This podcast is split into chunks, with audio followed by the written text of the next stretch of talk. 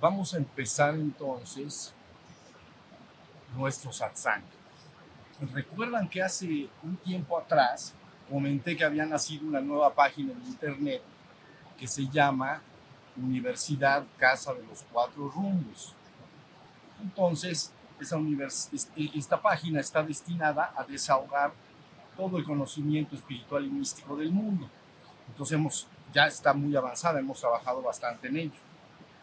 Entonces les dije que sería interesante, podría ser hermoso, que comentáramos algunos puntos poco a poco con los satsangs que están en esa página.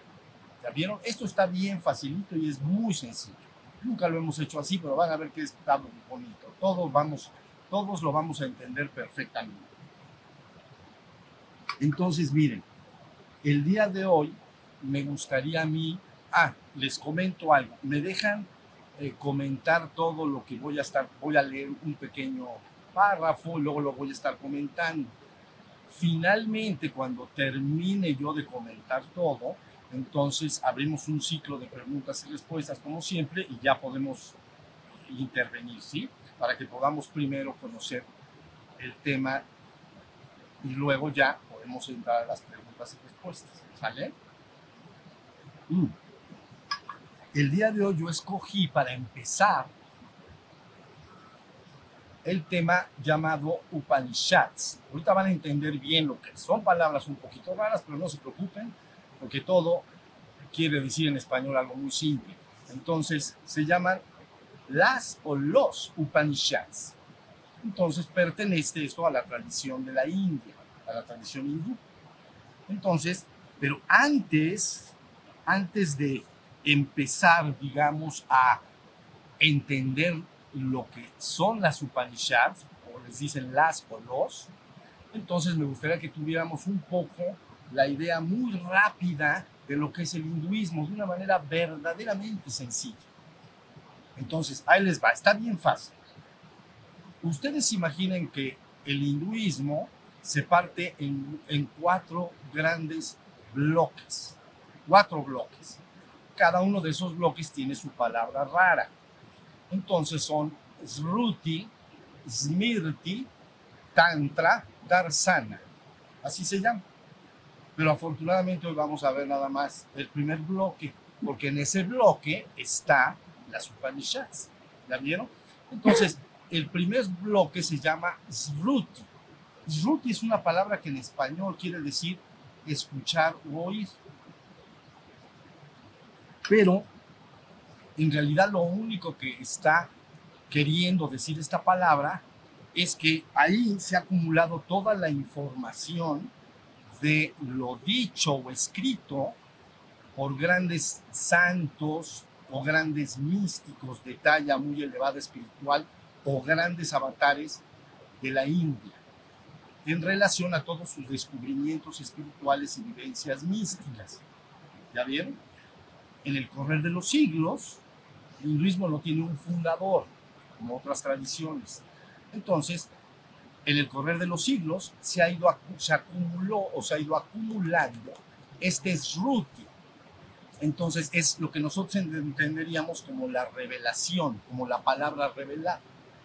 Entonces, estos grandes santos, estos grandes místicos, entonces estos grandes avatares han dicho o escrito cosas y todo eso se fue acumulando. Eso es todo. Eso se guardó en el primer bloque. ¿Ya estamos? Ese bloque entonces se llama los Veda. Ahí está. Entonces los Vedas se parten en cuatro Vedas. ¿Ya vieron? Cuatro. Pero eso ya no importa. De estos cuatro Vedas, luego van saliendo otros documentos, porque es una información muy grande. ¿Sí comprenden? Es una información muy grande. Entonces se sacan otros documentos y de esos documentos otros documentos y de esos documentos finalmente salen unos pequeños, pequeños documentos, pequeños escritos que se llaman las o los Upanishad. ¿Ya vieron? Entonces es el tema que me gustaría tocar el día de hoy porque es el centro y núcleo de la enseñanza de la India. Si tú entiendes lo que dicen los Upanishads, has comprendido todo, todo lo que es el hinduismo, de plumazo. Entonces, he ahí dónde están localizados los Sruti. Ahora sí voy a leer una cosa bien pequeñita de corrido y luego la voy a ir comentando para que entendamos exactamente lo que esto significa. ¿Vale? Entonces, miren. Ahí les va. Primero lo leo. Nunca he leído yo delante de ustedes, ¿verdad? En- nunca, jamás. Bueno, pues a ver cómo leo. Entonces, entonces, ahí les va. Dice Upanishad. Según la etimología más difundida, luego lo voy a repetir y nos vamos a ir deteniendo en todo, por favor, ¿eh? pero ahorita lo leo de corrido. Upanishad, según la etimología más difundida, sentarse abajo junto a alguien. Es decir, es el acto de sentarse a los pies del maestro para recibir en confianza la doctrina secreta. Las Upanishad son los textos que constituyen la parte final del Sruti, que acabo de mencionar, la revelación védica, y sientan las bases del Vedanta, las conclusiones filosóficas que derivan de los Vedas. Ok, seguimos. Es muy sencillo, van a ver. Lo que particularmente las caracteriza y las hace tan valiosas para el buscador de la verdad es su poderosa libertad de pensamiento y su expansión hacia la trascendencia. Como las plantas trepadoras se apoyan en la parte precedente del Veda respectivo, pero mantienen su plena autonomía libre de toda la rigidez del dogma sacerdotal. Eso lo vamos a explicar muy bien se centran de modo constante en el sentido del Atman, es decir, el verdadero e inmortal sí mismo del ser humano, y el Brahman, es decir, el eterno e inmutable absoluto. En el reconocimiento de la identidad entre ambos. Está diciendo Atman y Brahman, son lo mismo. Eso es lo que está diciendo. En el reconocimiento de la identidad entre ambos y en el significado de la sílaba sagrada Om. Eso lo vamos a dejar para otra ocasión, si acaso lo tocamos. Luego dice finalmente, fíjense, de las, la enseñanza de las Upanishad aparecen a menudo enmarcadas por relatos. Por ejemplo, los grandes sabios reciben la visita de reyes que se hacen sus discípulos y les piden instrucción acerca de cómo llegar a la experiencia de la verdad suprema. Eso es lo que dice el escrito. ¿Sale? Entonces ya ubicamos dónde está el, el Sruti y ya empezamos a entender de qué se trata. Estos derivan de los cuatro Vedas. Les digo que se desdobla más información y documentos que ahorita ni vamos a mencionar y finalmente aparecen los Vedas. Son pequeñitos, pueden ser de dos cuartillas, tres cuartillas, cuatro cuartillas, salen varios. Hay doce que son los principales, pero vamos a entender qué es lo que dice. Hoy nos va a quedar clarito. Entonces, ahora sí vamos a hacer a comentar. Miren, dice Upanishad, según la etimología más difundida, sentarse abajo junto a alguien, es decir, el acto de sentarse a los pies del maestro para recibir en confianza la doctrina secreta. Entonces, la doctrina secreta debe ser entendida como la enseñanza que puede guiar al hombre para tener la experiencia de la verdad suprema o absoluta, que es lo que dice aquí al final.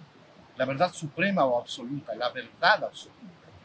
Entonces, eso es lo que, lo que quiere decir la palabra Upanishad, sentarse a los pies del maestro, que te puede dar esta doctrina secreta, esta enseñanza. ¿Ya? Luego dice, las Upanishad son el texto que constituye la parte final del Sruti, ya lo comentamos, la revelación védica, y sientan las bases del Vedanta, las conclusiones filosóficas derivadas de los Vedas. Eso es lo que quiere decir, y tampoco vamos a entrar en ello. ¿Se acuerdan que son cuatro bloques? Uno, dos, tres y cuatro. Bien, Pues el cuarto bloque, que se llama Darsana, son varios sistemas filosóficos, seis. Y el último es el Vedanta, las conclusiones finales, las conclusiones filosóficas finales de todos los Vedas, de todo. Se asientan en el cuarto bloque, que hoy no vamos a tocar para nada. ¿Sí se entendió? Pero eso es lo que dice acá y es importante entender. Dice acá, lo que particularmente las caracteriza y las hace tan valiosas para el buscador de la verdad es su poderosa libertad de pensamiento y su expansión a la trascendencia. Entonces, ¿qué es lo que está diciendo? Mira, la palabra trascendencia, lo hemos dicho acá una y otra vez, viene de tras y sender. Pero tras quiere decir de un lado a otro o quiere decir más allá, de un lado a otro o más allá. Sendere del latín quiere decir trepar o escalar. Entonces, la trascendencia es un estado que se concibe como más allá de la existencia. Nosotros en Occidente llamaríamos la divinidad.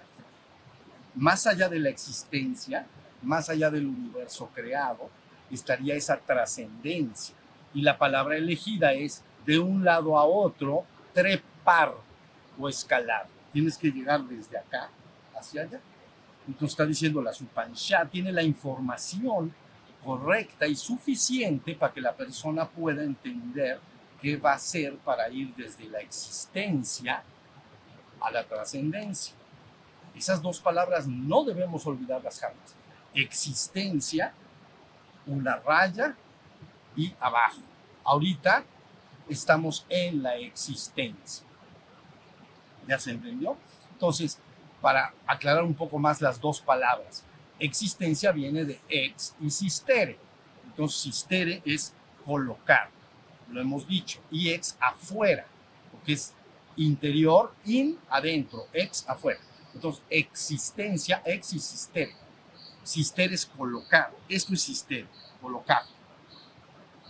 Pero ex afuera. Entonces, todo lo que esté colocado afuera y que yo pueda percibir por algún medio, está en la existencia. Ahora sí ya más o menos está la idea.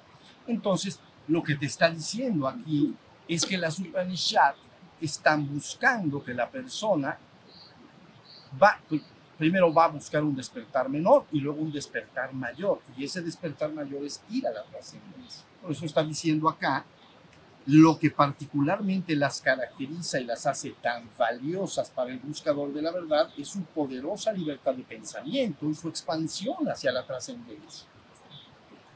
De aquí allá, de este lado de la existencia hacia la trascendencia, trepando o escalando. Trepar o escalar. ¿Vale?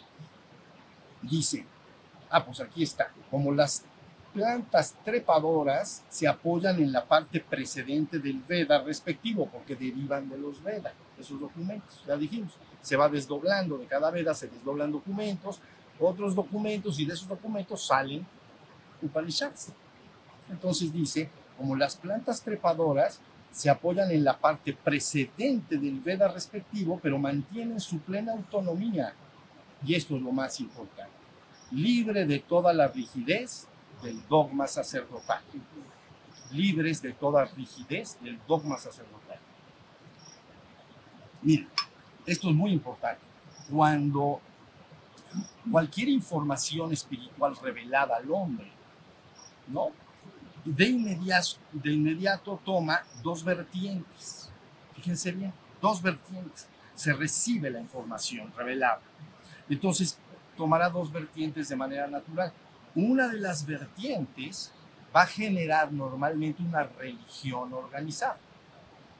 Una religión organizada que con el correr del tiempo se llena de sistemas de creencias, ya vieron, ritos y ceremonias. A veces esos ritos ceremonias no solo son espirituales, sino también responden a las necesidades humanas, como matrimonio y eso se hacen, se hacen festejos religiosos, ¿no? Pero entonces esa es una de las vertientes, religión organizada basada en ritos, ceremonias, sistemas de creencias. Pero la otra vertiente que genera esta palabra revelada, entonces son la mística espiritual. Una información que si tú la captas, entonces puedes vivenciar directamente tu despertar espiritual en la existencia y finalmente tu regreso al divino origen. Pero dice acá, libre de toda la rigidez del dogma sacerdotal. Porque el dogma sacerdotal se hace muy rígido, es, muy, sólido.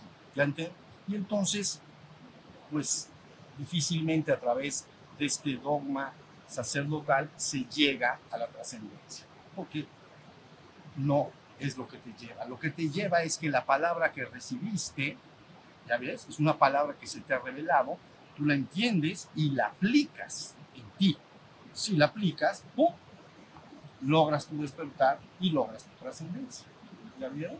Ahí está la cosa.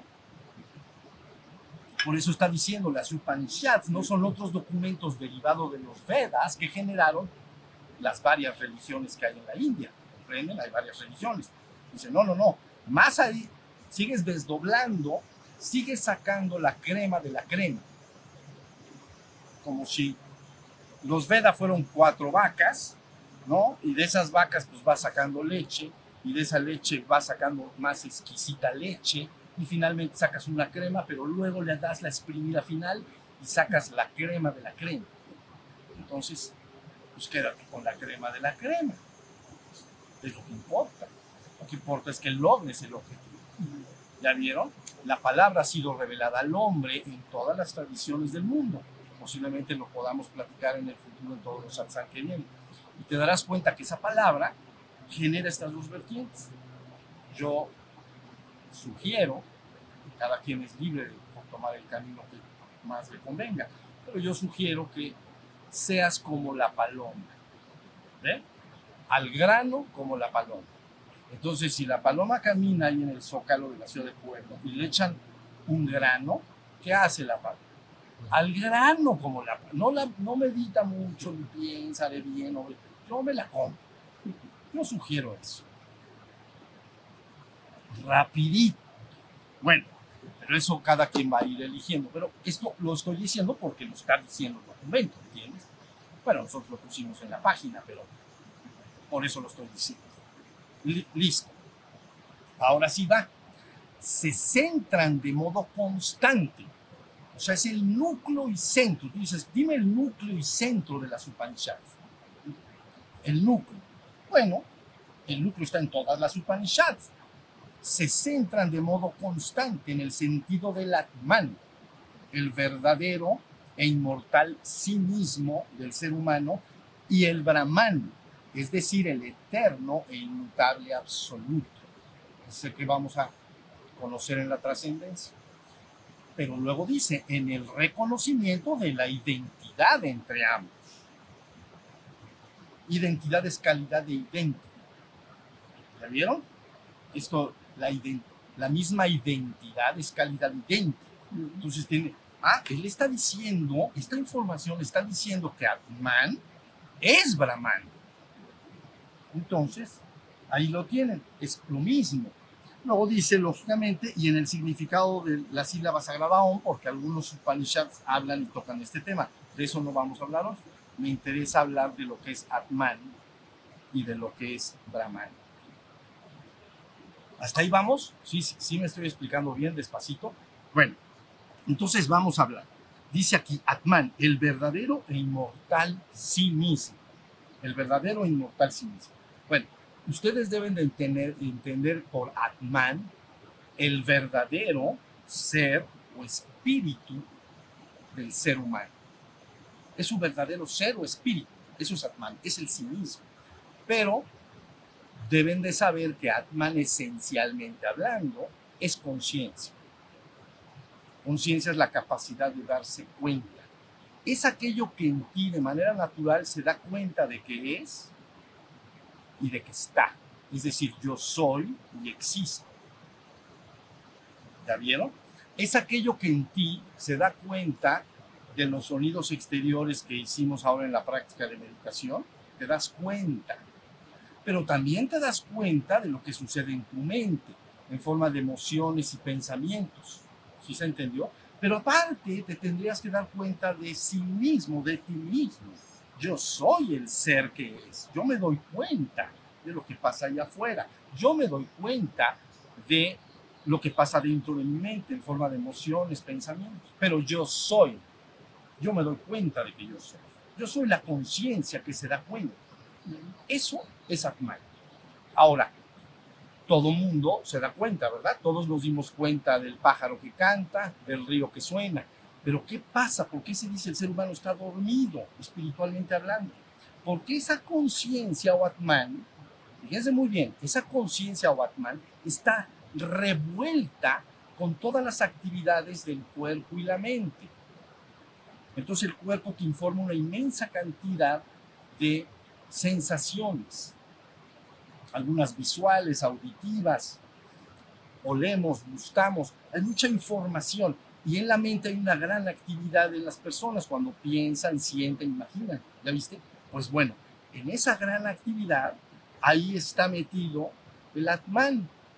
Y efectivamente, si yo te digo, ¿te das cuenta del río que suena? Sí me doy cuenta. Ese es tu Atman. Pero está tan revuelto que tú no lo has concebido y entendido como que es tu verdadero e íntimo ser. Y todo el trabajo entonces sería rescatar y realizar ese Atman todo el día. Es lo que aquí en la enseñanza una y otra vez llamamos lograr el despertar de la conciencia espiritual. Si tú realizas el Atman todo el día, desde que te despiertas en la mañana hasta que te curas en la noche, te duermes, perdón, en la noche, todo ese lapso de tiempo, tú estás consciente de todo lo que sucede afuera, atento y vigilante, como un testigo de lo que pasa en tu mente también. Y aparte, te das cuenta, yo soy, yo soy el ser que es. Yo me doy cuenta de que yo soy, pero con fortaleza. Entonces, de alguna manera diríamos que has logrado desenredar a este Atman o conciencia de tu cuerpo y tu mente. Ahorita en el ser humano que llamamos dormido o espiritualmente dormido, ese Atman o conciencia está revuelto con la actividad del cuerpo y de la mente. Entonces no lo tiene bien rescatado.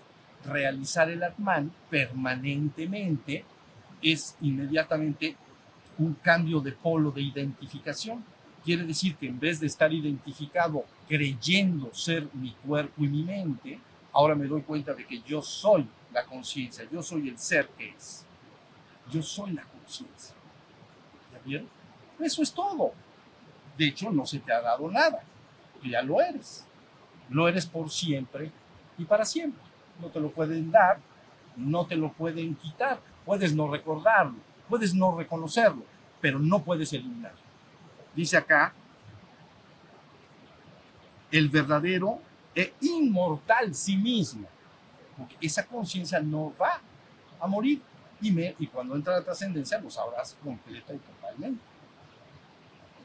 Bueno, ahí tiene lo que están diciendo los Upanishad, todos nosotros, nadie mejor, nadie peor, todos somos Atman, todos somos la conciencia. Eso está para brincar hasta el techo. ¿Saben cuánta búsqueda espiritual hay en el mundo de personas que ponen todo su corazón en la tarea y pasan años y años y años? Lo que estaban buscando es ellos mismos, su propio ser. ¿Ya vieron? Entonces, aguas, no tarden mucho. Los estamos esperando. Nada más necesitan despertarse. Punto. Punto. Bueno, ya tenemos al Atman. Pero ¿qué crees que dice? Buenísimo. El Brahman y ambos son idénticos. Y dices, ay, a ver, ¿cómo está la cosa? Bueno, una vez que tú has realizado al Atman, entonces tú lo podrías decir en palabras, yo soy el ser que es en la existencia. Yo soy el ser, pero ¿dónde estás? Estoy aquí en la existencia. Están ustedes, está el río que suena, está mi mundo mental, mis emociones, pensamientos, mis sensaciones corporales. Entonces yo soy el ser, pero yo soy y estoy en la existencia. Ah, primer despertar espiritual. O menor. Le vamos a, a llamar menor. No porque sea menos importante, pero sí porque normalmente es primero. Entonces, despertar espiritual menor. He realizado al Atman aquí en la existencia. Pero ¿qué era el Atman? Es conciencia. es conciencia que se da cuenta de que soy. Ya vieron todas las prácticas. Ustedes que vienen seguidos saben que todo está encaminado a realizar y despertar a este Atman. Ya lo saben. Bueno, pero luego dice Brahman. Brahman quiere decir otra cosa, quiere decir el, el eterno e inmutable absoluto. Bueno, entonces, ¿qué está diciendo los Upanishads? Tú, en una primera operación, debes reconocer que eres Atman. Eso, la verdad, tendría que ser bastante fácil, ya lo eres. Pero la mente se pone tan gobernante, a veces hemos llamado el ego, entonces te lata, que pasa la persona años tratando de desenredar al Atman de aquel que se ha entronado. El ego, la mente se ha entronado. Entonces hay que desentronarlo y debes de sentar al verdadero Señor. Y el Señor es tu propio e íntimo ser. ¿Están siguiendo hasta acá? ¿Verdad que está facilísimo? Ya está. Ya lo tenemos. Entonces ahora Brahman, el absoluto. Ah, entonces, ¿qué quiere decir? Que si yo ya realicé al Atman, ahora puedo, me pueden guiar bien para tener una experiencia que le llamamos éxtasis. Ahorita le explico. Una experiencia de éxtasis para entrar. Ah, pero ¿qué viví ahí? O, qué, o todos los que salen de ahí, estos grandes santos, místicos o avatares, ¿qué dicen? Es el absoluto. Es conciencia de ser, pero es conciencia de ser absoluto. Es el uno y el único.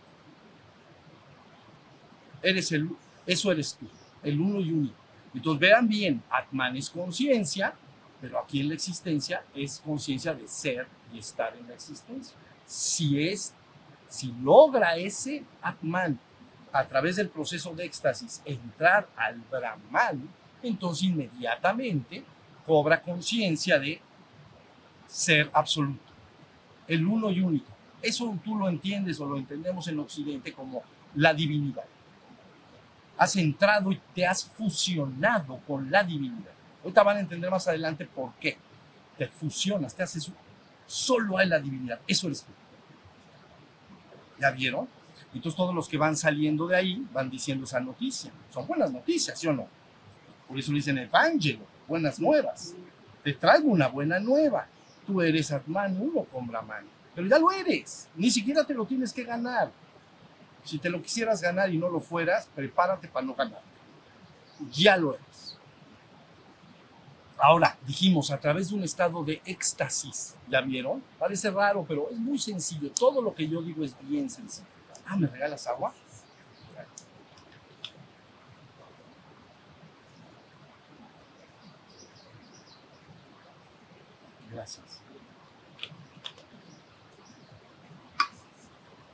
Ahora fíjense muy bien.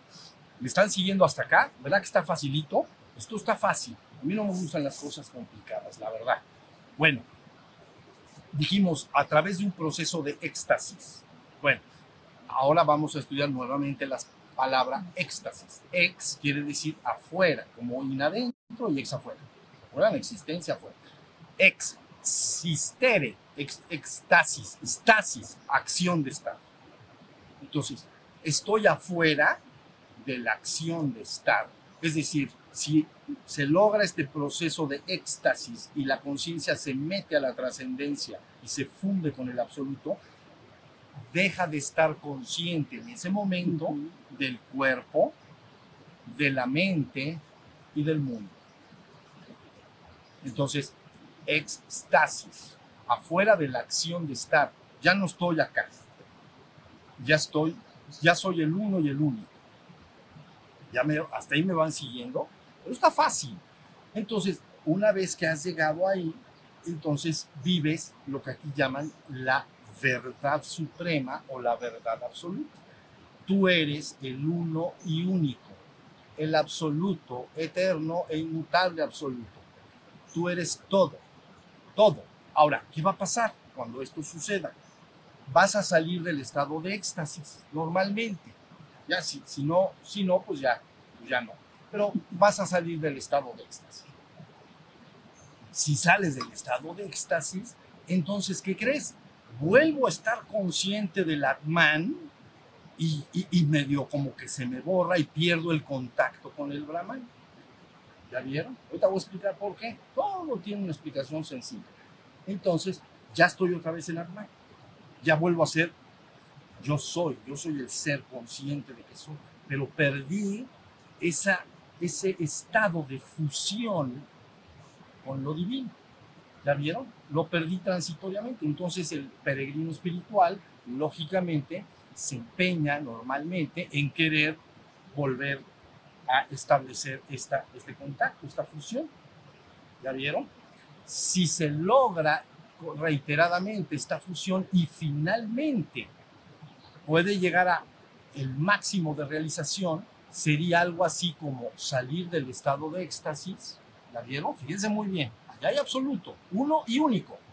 Salgo de ese estado, pero mantengo el contacto consciente de que soy eso, el uno y único. Entonces, a la hora que abres tus ojitos lindos en este mundo, todo es el absoluto. Esa es la culminación última y final. A veces también se le podría llamar, o así le he llamado yo, rebasar la última dualidad. ¿Cuál es la dualidad? Existencia, trascendencia. Entonces la has rebasado. ¿Ya vieron? En un, en un, digamos, en una apoteosis, ¿entienden? En un logro final y último. Entonces esa persona abre sus ojos saliendo de esa fusión y ya no es Atman, ya es Brahman. Entonces eso es Brahman viéndote a los ojitos. Eso es lo que tendrías enfrente. ¿Ya viste? Eso es el núcleo y centro de la Upanishad. Y no te dicen nada más. Ahora no vamos a tocar el tema.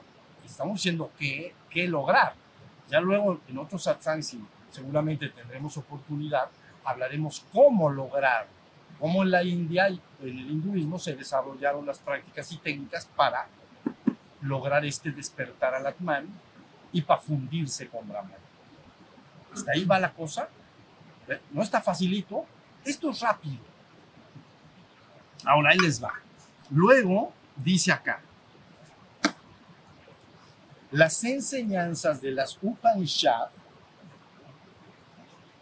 aparecen a menudo enmarcadas por relatos. Por ejemplo, los grandes sabios reciben la visita de reyes que se hacen sus discípulos y les piden instrucción acerca de cómo llegar a la experiencia de la verdad suprema. ¿Ok? Eso es lo que, lo, que está diciendo. Entonces, verdad suprema. Entonces, ahora vamos a tener que tocar la palabra verdad. ¿Ok? Eso es, lo, la hemos tocado en el pasado también. Porque dice la verdad suprema. ¿Cuál es la verdad suprema o absoluta? Que tú eres el uno y uno. Tú eres Brahman, tú eres el absoluto. ¿Ya vieron? Entonces, pero para entender bien la palabra verdad suprema, o tenemos primero que contrastar dos verdades. Una verdad le vamos a llamar verdad relativa y otra le vamos a llamar verdad absoluta. Esto es bien fácil, ¿ok? Y antes de entrar en estas dos verdades, relativa y absoluta, entonces vamos a tener que entender lo que quiere decir verdad. ¿Qué entendemos los hombres por verdad? Entonces, la palabra verdad, todos los seres humanos lo entendemos como la concordancia entre lo que se dice y lo que existe. Concordancia entre lo que se dice y lo que existe. Por ejemplo, él es un hombre. Véanlo, ¿es hombre o no? Él es un hombre. Ella es una mujer. ¿Hay concordancia entre lo que dije y lo que existe? Si la hay, eso es verdad. ¿Ya vieron? Si yo dijera al revés, tú eres mujer, tú eres hombre, no sería verdad, sería una, es falso. ¿Ya vieron? Bueno, entonces ya entendimos, verdad es la concordancia entre lo que se dice y lo que existe. Ya estamos. Bueno, entonces ahora sí podemos tocar la palabra verdad y relativa y la verdad absoluta, porque la verdad relativa se conoce en la existencia, en la existencia, perdón. Voy a poner un ejemplo para que se entienda ya la he dado en el pasado. Ahí yo digo una verdad. He ahí un árbol. todos saben que es verdad. Ahí hay otro árbol. Es verdad. Bien. Pero vamos a suponer que cae un rayo. Ven que aquí hay muchos árboles quemados. Los que han visitado el bosque, hay muchos árboles quemados. Hay mucha tormenta y caen rayos. Entonces, cae un rayo y supongamos que ese árbol se quema y se hace un montón de ceniza. Yo ya no puedo decir, he ahí un árbol.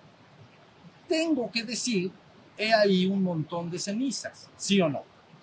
Porque tiene que corresponder lo que digo con lo que existe.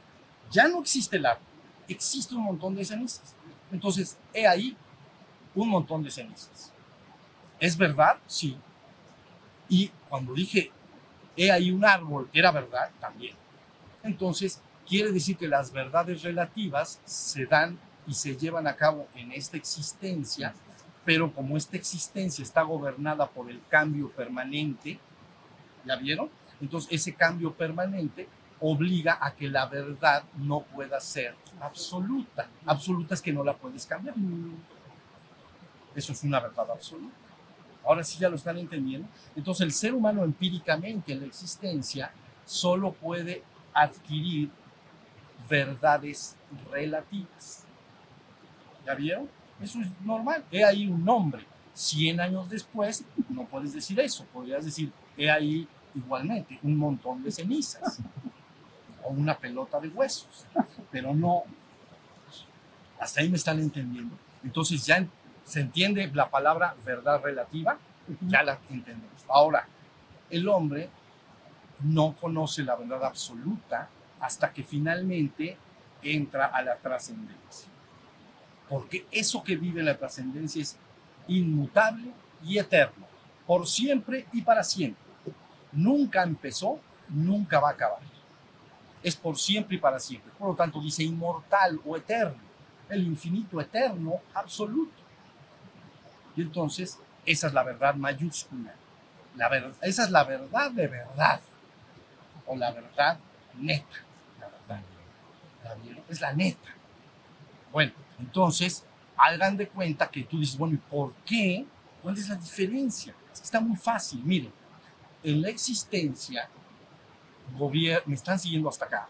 Sí, ¿verdad? En la existencia gobierna necesariamente la percepción toda la existencia implica percepción. Es percepción y un constante devenir y flujo, la impermanencia, todo cambia. Y es esencialmente un reino de percepción. Entonces yo percibí un árbol, regreso en un año y yo percibí un montón de ceniza. Es un reino de percepción. Entonces en el reino de percepción no puedes lograr la verdad absoluta, porque en el reino de percepción todo está cambiando continuamente. Si no, nos quedaríamos así como una fotografía, ¿me entiendes? No va a suceder eso. Tiene que estar fluyendo la impermanencia, el cambio. ¿Ya vieron? Ahora, en contraste, ya con esto termino, para que no sea demasiado. En contraste, la verdad absoluta no es un reino de percepción, es un reino de pura conciencia no hay que percibir, por lo tanto nada va a cambiar. ¿Ya vieron? ¿Se entiende lo que digo? No puede cambiar. Para que algo cambie, implica percepción. Entonces, allá no hay percepción, allá hay pura conciencia de ser. Yo soy el único ser que es y existe. Cuando has logrado ya salir y ves en toda esta existencia, también ves el absoluto y sabes que en tu aspecto dinámico, donde todo cambia, todo seguirá cambiando. Pues no pasa nada. Que tú, porque todo lo que cambia esencialmente es el absoluto. No va a cambiar, no le pasa nada. Entonces, delante de eso, cosas como la muerte o palabras parecidas no significan nada. Porque aquel que ha conocido a Abraham sabe que él y todo, esencialmente hablando, es inmutable y eterno. Si estamos, bueno, entonces, para cerrar, facilito. Todo lo que tiene que hacer un ser humano es lograr estas dos operaciones. No tarden en lo que es rápido. O ya cuando está claro, ven que dicen por ahí, bueno, lo he oído por ahí, como dicho mexicano por ahí, ¿para qué das tantos saltos estando el piso tan planito? ¿Lo han oído? No, les brinca y brinca por todos lados. ¿Para qué das tantos saltos estando el piso tan planito? Entonces, cuando alguien se apodera de este tipo de información, yo les garantizo, los que quieran y tengan gusto por venir Y si tenemos la oportunidad de revisar todas las tradiciones espirituales, como lo he hecho el día de hoy, en todas van a encontrar exactamente lo mismo. Ya lo, verán. No es que en una tradición esté y en otra no. ¿Ya vieron? Entonces el piso está bien planito. Tú eres Atman, tú eres el... Atman quiere decir sí mismo, en español, por cierto. Sí mismo es lo que quiere decir. Atman, sí mismo. Tú eres el Atman, esencialmente uno con Brahman. En la existencia eres consciente de ser y estar o existir. Y en la trascendencia eres consciente de que eres el absoluto, el uno y uno. Esa es la noticia que nos han traído todos los grandes avatares, todos los grandes místicos que han logrado la experiencia de entrar a la trascendencia o grandes santos de desarrollo grande y espiritual. Por eso, en el hinduismo se atesora toda esta información. Les repito que no está basada en un fundador como otras religiones o otras tradiciones espirituales, sino que son muchos los místicos santos o avatares que han ido aportando información verbal o escrita de sus descubrimientos espirituales y vivencias místicas. Entonces lo suman todo y se resume en lo que les acabo de decir.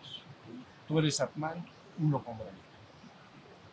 Dos operaciones, dedícate todo el tiempo, bueno, el que tenga el anhelo de despertar espiritual, el que no, por supuesto que no, pero aquel que tiene anhelo de despertar espiritual genuino y verdadero, ya no, yo no brincaría demasiado. Yo me concentraría en despertar y realizar el Atman y luego ya vamos al Brahman, ¿sale? Pero primero lo primero. Pero ya se entendió, realizar el Atman, lo más importante, lograr tu despertar espiritual menor. Y de ahí el otro está facilito. Porque simplemente es como la gota que regresa al océano. ¿Ya vieron? Entonces, bueno, hasta aquí con el comentario a las Upanishads. Entonces, si alguien tiene algo que, que quiera preguntar, comentar, y si, y si estuvo bien clarito, ah, pues ya creo que a ver, bien. No, estuvo claro. Pero una. Claro, Cuando, levanta un poquito la voz porque creo que ahora sí van a filmar y grabar. cuando eh, sos Atman y te convertís como Brahman, ¿no? en, en la existencia, ¿no? ¿cómo es tu percepción? Si todo es. no hay percepción y tampoco hay existencia. Te voy a explicar qué pasa. Esa es una pregunta profunda que estás haciendo. Tienes toda la razón. Cuando la persona sale de este estado, si queda conectado con el Brahman, entonces él ya no percibe. Te voy a decir por qué. Porque la percepción obliga a un sujeto y a un objeto percibido. ¿Entiendes? Yo te percibo a ti. Yo soy un hombre, te percibo a ti como hombre. Yo soy un hombre, te percibo a ti como mujer. La percepción implica sujeto perceptor y objeto percibido. ¿Estamos claros en esto? Tiene que estar el sujeto y el objeto y la percepción en medio. ¿Sí se entendió? Bien. Pero cuando un ser como el que estamos hablando, entre comillas, percibe, en realidad no percibe, porque él no es diferente del objeto percibido. Camina y cómo hace la vida. digamos, Ah, normalito, va al baño, todo, todo, todo se puede, Ah, bueno. todo se puede, pero no percibe en el sentido estricto, porque la percepción implica separación y dualidad, Mm. y en ese estado todo es el absoluto, Soy uno Entonces- todos.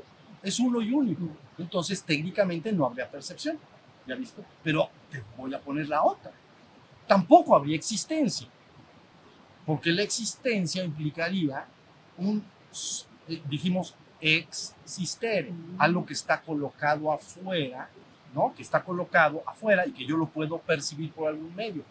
Pero quiere decir que al percibirlo tendría que ser ajeno a mí.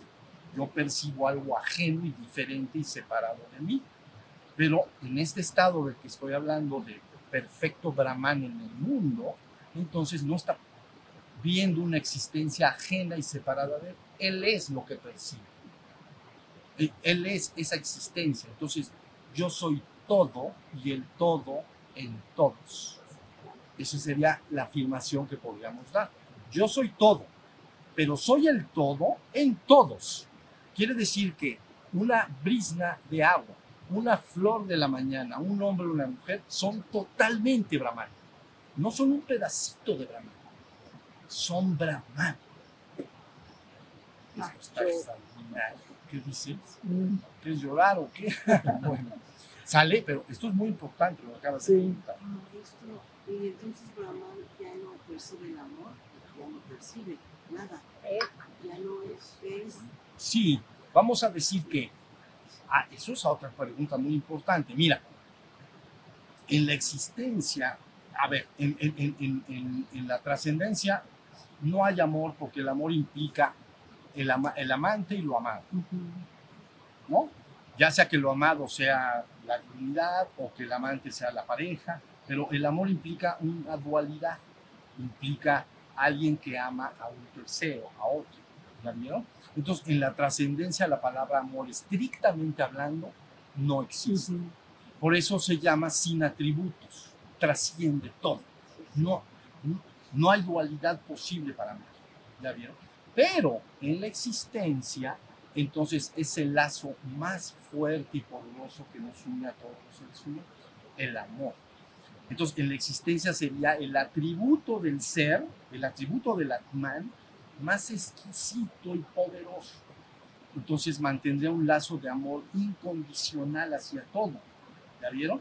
Pero estrictamente hablando, tienes razón. Al entrar a Brahman se queda, se le llama sin atributos.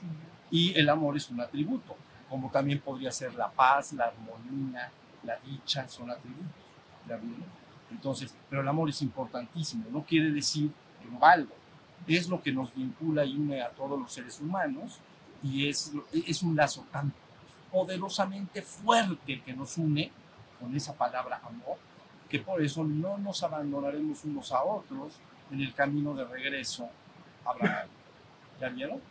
Entonces hay seres que están muy listos para entrar a Brahman, retienen, ¿saben? Les voy a decir algo. León Felipe, voy con las riendas tensas, voy con las riendas tensas y refrenando el vuelo, porque no es lo que importa llegar pronto ni solo, sino con todos y a tiempo. Eso es lo que hace la ¿Ya viste? Voy con las riendas tensas del caballo y lo estás frenando. Y refrenando el vuelo. Porque no es lo que importa llegar pronto ni solo, sino con todos y a tiempo. Eso se llama amor. Muy bien. León Felipe, creo. Ala, yo creo que León Felipe. Pero está bonito, ¿no?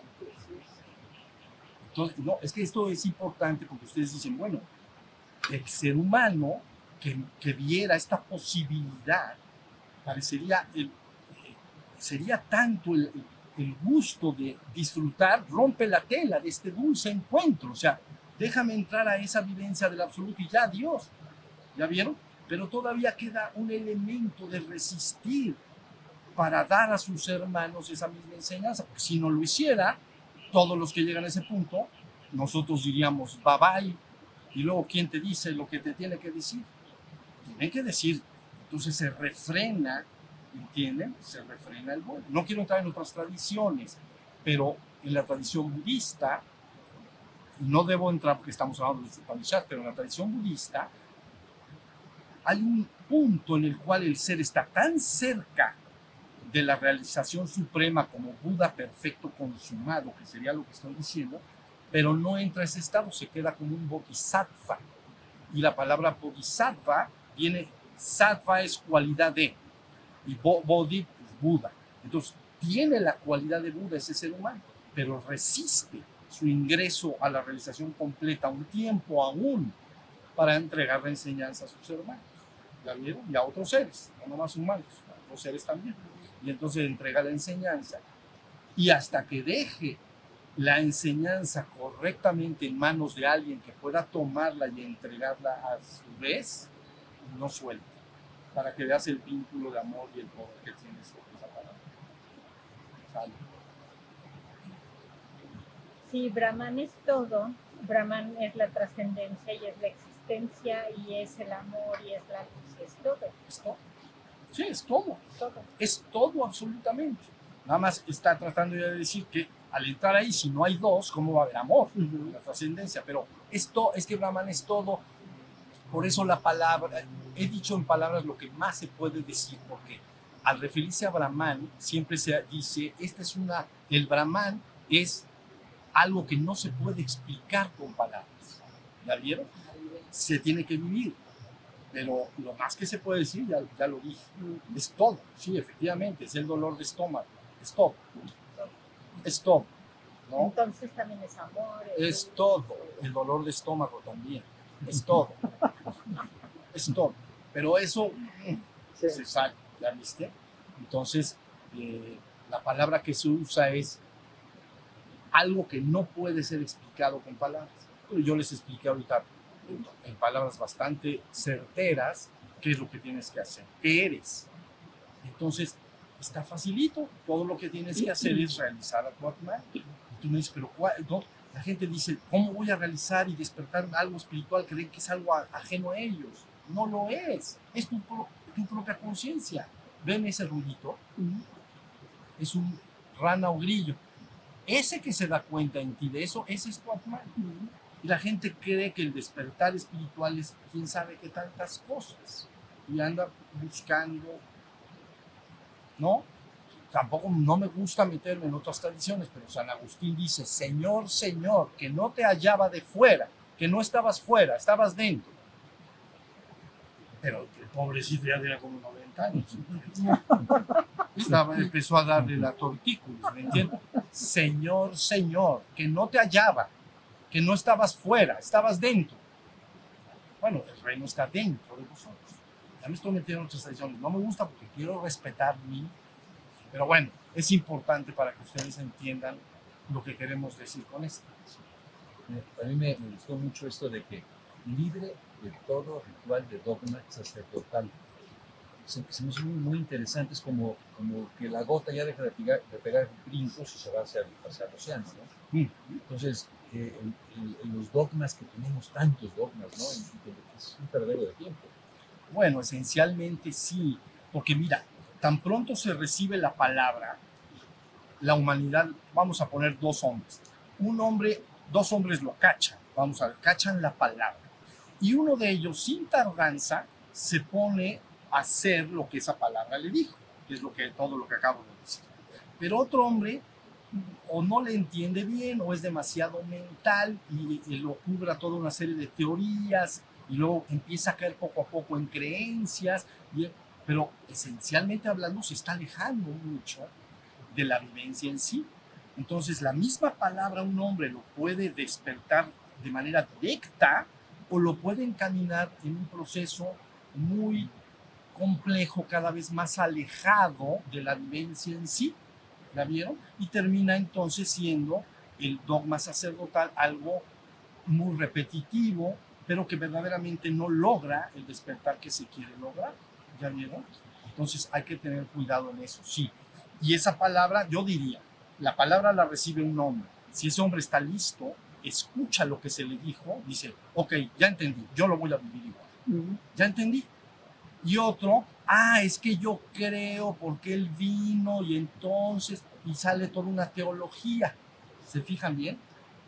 La teología es un marco teórico relacionado con la divinidad, pero de gente que no ha tenido la vivencia de la divinidad. Entonces, no sé cuánta teología va a terminar así. El místico no. El místico toma la palabra, vamos a decir, un gran santo, tiene la vivencia, regresa y le dice, hermanos, esto ya está claro, es esto. ¿Ya vieron? Entonces sí es, sí es importante.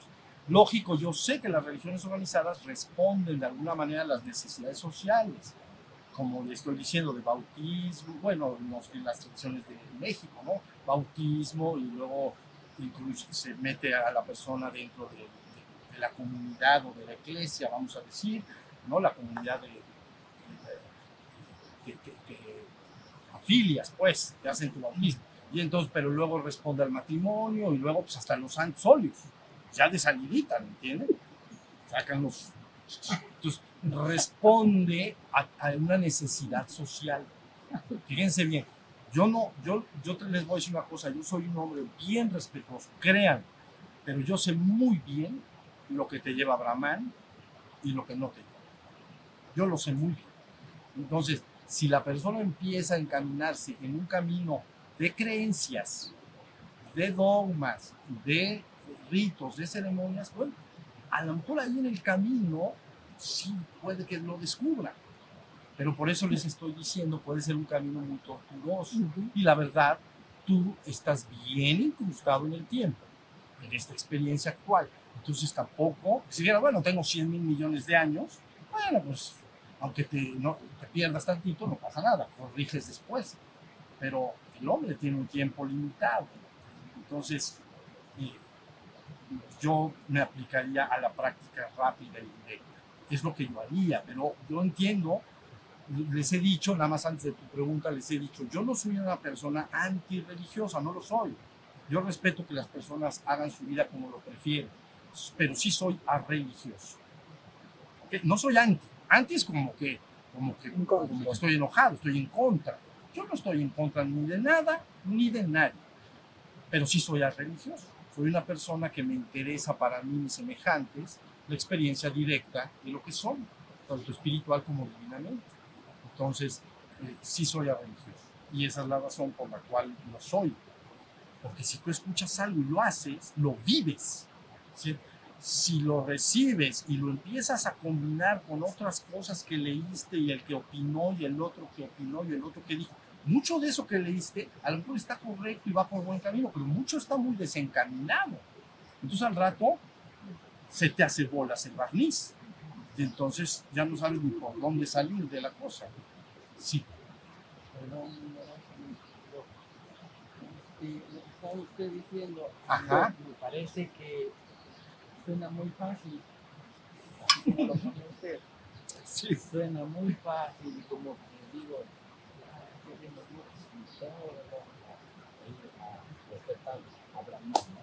Claro. Entonces, es muy fácil, pero le digo, ¿y qué pasa con la otra conciencia que siempre hemos tenido? O sea, la oscuridad, ¿qué pasa con, con el odio, el rencor, la lujuria y todo eso? ¿A dónde quedó? ¿O si ya no va a volver? ¿O, cómo? ¿O necesito una alimentación especial? ¿O si necesito este, meditación? ¿O nada más concentrarme? Ah, yo soy y, esto no soy. Perfecto. Muy importante pregunta. La oscuridad y la luz. Entonces, vamos a decir lo siguiente. Sí lo pongo fácil porque en esencia es fácil, pero la persona que empieza en su camino va a encontrar mucha resistencia, que a veces le llamamos las fragilidades y defectos humanos, la oscuridad humana. ¿Ya vieron? Entonces, lo que sucede con esto es que yo impulso y animo a las personas a que, dejando al margen esa oscuridad, busquen despertar al Atman, porque el Atman en sí mismo, mientras está en la existencia, verdaderamente tiene atributos que llamaríamos luz. Esos atributos de luz serían el amor, la armonía, la paz, la dicha, el agradecimiento, la hermandad. Todas las palabras, todos entendemos lo que sería una actitud luminosa ante la vida. Pero el único que te puede dar esa luz es el Atman, porque son sus atributos naturales. ¿Ya viste? Por el otro lado, el hombre que llamamos dormido y que a veces le llamamos el ego o el hombre dormido, es el que se rodea de esa oscuridad que está él mencionando, ¿no? Que es el egoísmo, los celos, el miedo, la envidia, el odio, la tristeza, bueno, en fin, una serie de cosas que te hacen sufrir. Entonces, en, y a veces la persona en su trabajo espiritual desgasta muchísima energía tratando de quitarse todas esas impurezas y fragilidades humanas. ¿Ya vieron?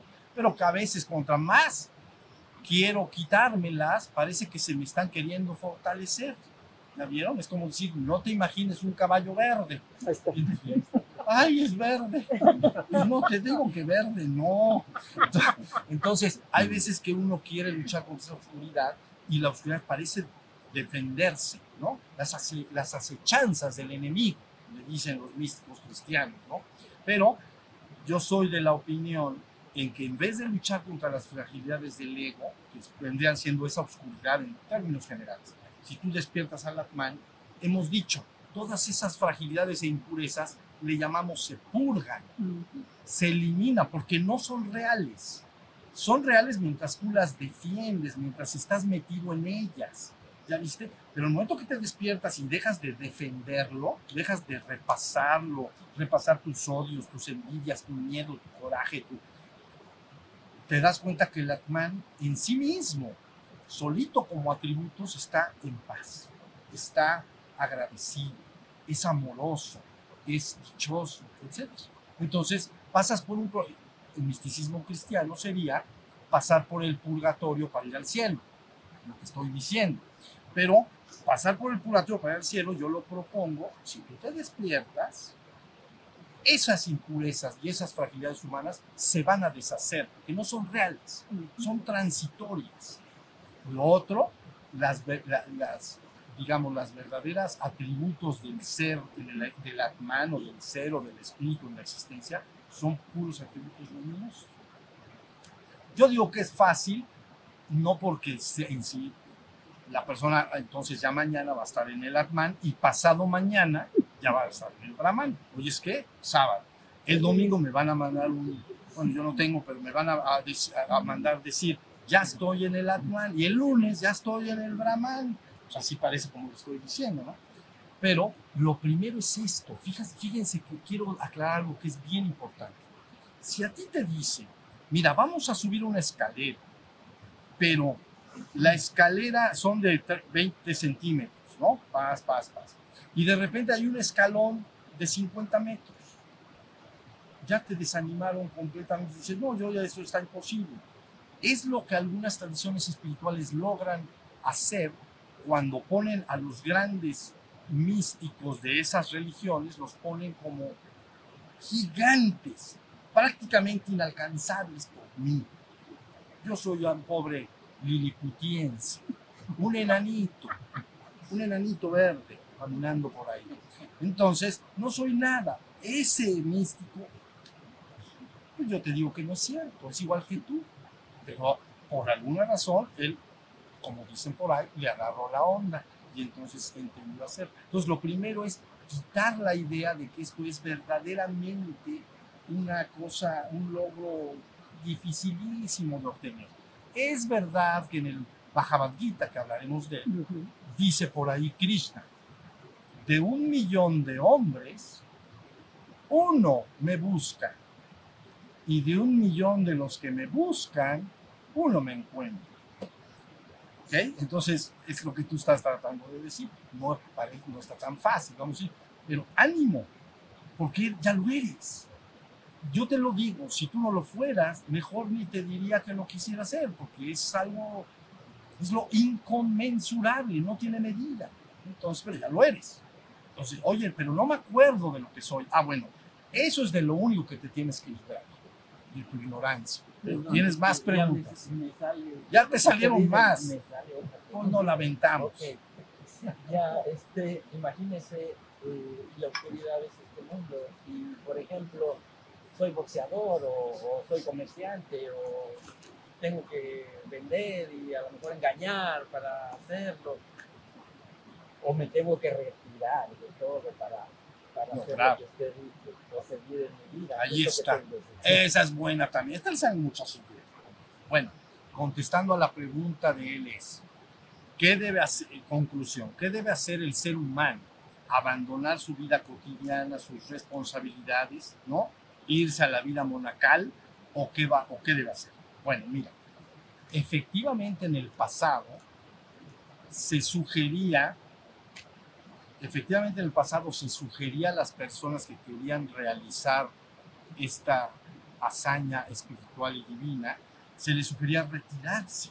Y entonces lo que nosotros entenderíamos aquí en México como monjes, ¿no? Monjes viene de monos, de uno, entonces monje solitario, ¿no? Se les sugería irse, desinvolucrarse de la vida social y finalmente este, hacer tareas muy repetitivas y sencillas. En el- ahí en la congregación, pues un monje lavaba los pisos y el otro sería el cocinero y el otro era el que recogía el huerto. Tareas que no implicaran mucha uso de la mente, digamos, para estar en ese estado contemplativo. ¿Ya vieron? Bueno, eso también a su vez se repite, por ejemplo, en el budismo. En el budismo ellos dicen yo digo otra cosa, pero ellos dicen que entonces un, eh, eh, dicen que solo los monjes pueden tener acceso a la budeidad, o sea, nirvana, a la budeidad, y que los laicos, que somos nosotros, pues nanáis, no podemos.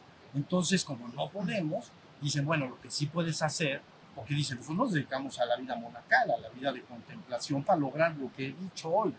Entonces, como tú eres laico, tienes que cuidar de tu familia, ¿no? Tiene, eres padre de familia, está, amo y ama de casa, tienes responsabilidades. Entonces, la verdad no vas a poder tener esta experiencia y vivencia de budeidad. Lo que te sugerimos es que reces mucho, pidas mucho, para que finalmente, cuando mueras, entres a una morada pura donde hay algún gran bodhisattva y algunos budas y ellos te, te ayuden a, a- a- a seguir en tu camino espiritual. O por lo menos para que renazcas en una condición más favorable en el futuro, ya no te cases, y ent- que no te agarre ninguna, y entonces ya te metes de monje. Dices, es que ya te metiste, ¿qué hacemos? Ya estás metido. Pero bueno, esa es la postura budista, la postura cristiana también tendría que ver con el proceso de los monjes, los monacas. Pero yo les digo algo, llegó el momento de que la enseñanza entra al mundo. Entonces, no, yo jamás, ustedes lo saben, los que han estado conmigo desde el inicio de mi ministerio, jamás, nunca le he dicho a una persona que tiene que abandonar su forma de vida, cambiarla, modificarla, jamás. O si alguno lo ha oído de mi parte, yo siempre he dicho, tú eres responsable de tu vida, construyete una vida lo mejor posible, no renuncies a tus responsabilidades, si eres padre de familia, si eres, tienes que cuidar a terceros, etc. Pero soy de la opinión que ahora la enseñanza debe entrar al mundo y que sí los laicos que pueden, sí que pueden llevar a cabo su despertar. ¿Ya vieron? Porque entonces esto ya está entrando en la sociedad. Esta conciencia de la que yo estoy hablando ya está entrando en las disciplinas de la psicología, etc. Entonces, no renunciar a la vida de responsabilidad personal, elegir tu propio camino. Si tú quieres alterar tu vida y te quieres ir a retirarte, por mí está bien. Pero si quieres seguir haciendo tu vida y tu trabajo, por mí está bien. ¿no?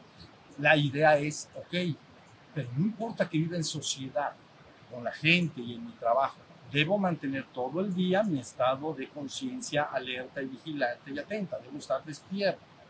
Eso sí lo tienes que hacer. Es un poco más difícil, pues lógicamente sí.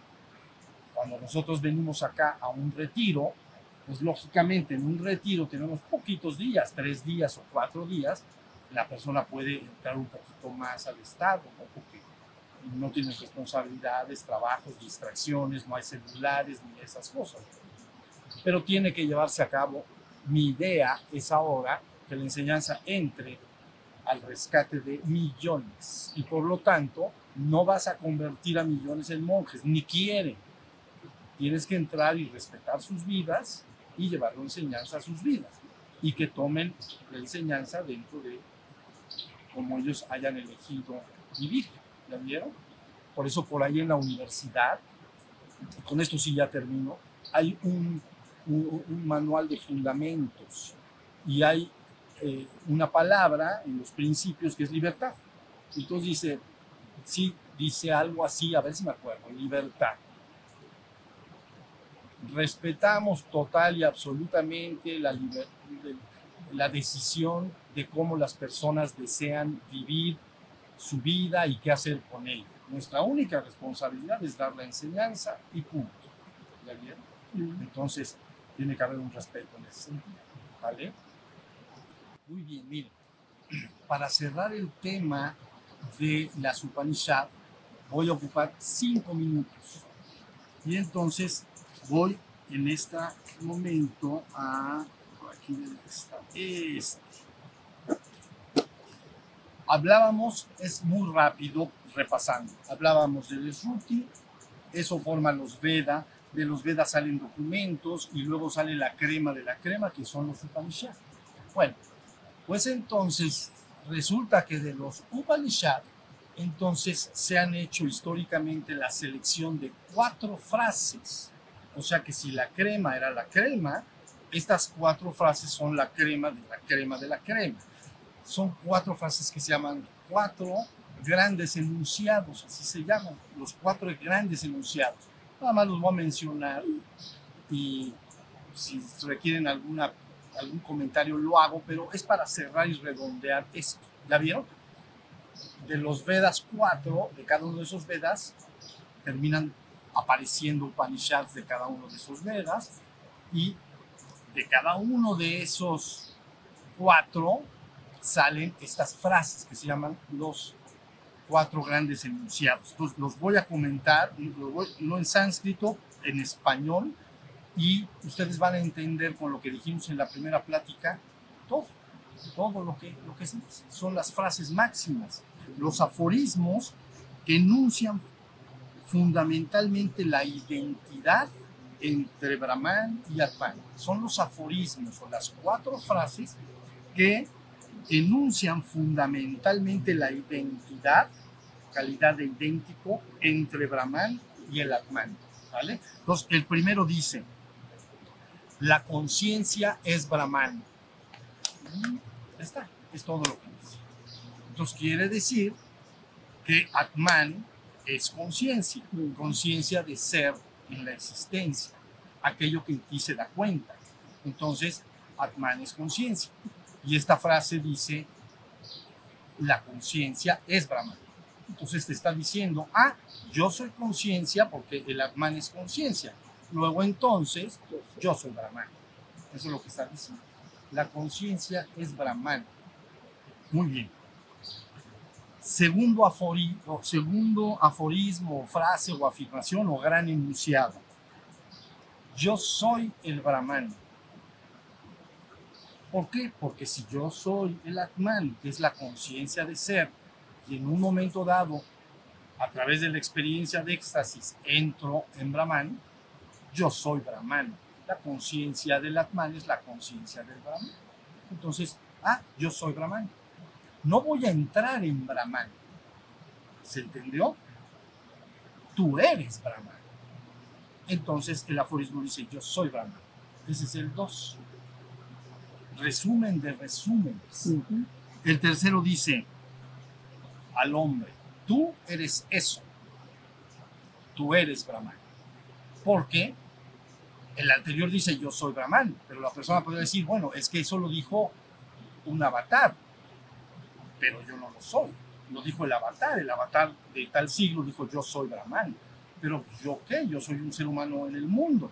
Entonces, el tercer aforismo te dice, no, no, no, no, tú eres eso, tú lo eres, tú eres Brahman. ¿Ya vieron? Cuarto y último aforismo dice, este sí mismo, o Atman, es el Brahman. Este sí mismo, o Atman, es el Brahman. Y ya. Estos cuatro redondean en estas cuatro aforismos todo lo que platicamos al principio. ¿Ya vieron? Entonces, ahora sí, la persona al entender lo que platicamos, lo que comentamos, perdón, en la primera plática y lo que acabo de concluir en este momento diciendo, ya sabe perfectamente lo que tiene que, re- que realizar el peregrino espiritual es el Atman. Y luego llevar en una segunda operación a este Atman para conocer su origen divino, para conocer a Brahman en la trascendencia. ¿Ya bien? Eso es todo. El hinduismo es una, van a ver conforme vayamos entrando todo lo que contiene, pero esencialmente es lo que estoy diciendo. Para el hombre es, tú eres el Atman y puedes entrar y ser y fundirte con Brahman. Eso es. Eso es todo. No hay más. Esa es la verdad suprema. ¿Estamos? Muy bien. Entonces, ahora sí, ya sin preguntas, vamos a eh, meditar un ratito.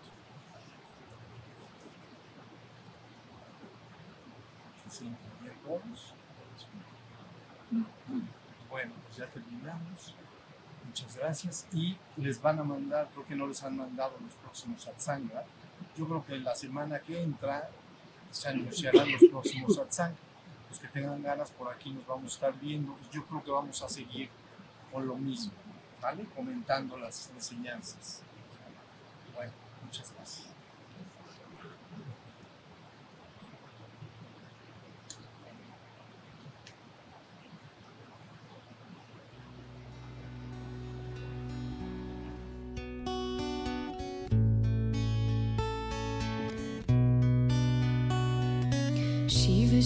Shiva Shiva Shambho Shiva Shiva Shiva Shambho